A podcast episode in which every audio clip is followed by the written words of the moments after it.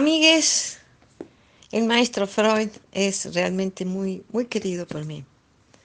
Sé que ha sido muy criticado, pero yo digo que esto, como todas las cosas, es según los ojos y los oídos que lo leen y que lo ven. Freud ha escrito mucho sobre mujeres.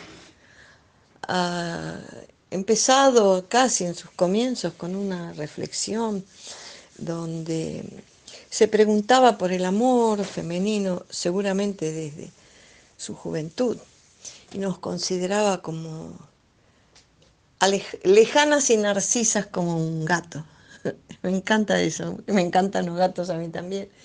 Esto ocasionó más de una crítica, pero Freud continuó su desarrollo con varios trabajos sobre la feminidad muy interesantes que por supuesto fueron después y ya en una época más madura.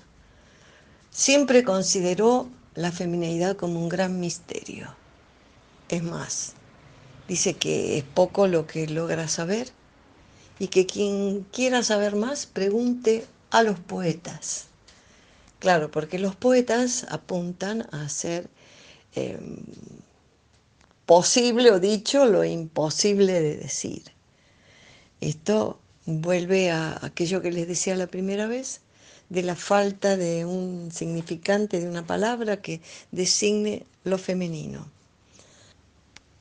Freud dice algo muy interesante respecto de la sexualidad femenina. Dice que una mujer tiene mayor desarrollo sexual y sentimiento de goce y de placer cuanto más eh, desarrollada está su inteligencia y su cultura. Esto es hermoso. Esto es hermoso y esto es contrario a los prejuicios del patriarcado sobre la feminidad. Y dice, además, que nosotras tenemos una capacidad de goce mayor que la que tiene el hombre.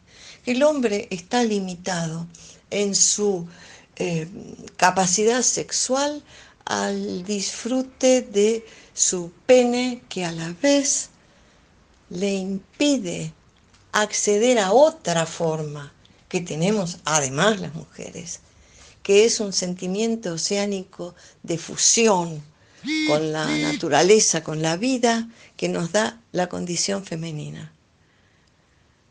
Me parece que esto es extraordinario y que vale la pena saberlo para no prejuiciarse con Freud.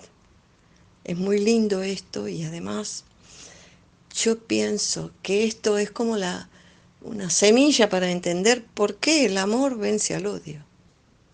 Em, entonces Freud dice, que nosotras tenemos como un destino femenino, ya marcado por la cultura, no dice que sea ni el normal, ni el lógico, ni el justo, ni el que tenemos que seguir. Dice que así está marcado por la cultura, la cultura patriarcal, donde nuestro destino sería la maternidad y una femineidad que es esto que le es casi imposible de decir en palabras. No podría decir qué es ser mujer. Eh, luego, al final casi de su vida, hace un escrito muy maravilloso que Freud por Freud, que es el esquema del psicoanálisis. Y allí dice algo increíble.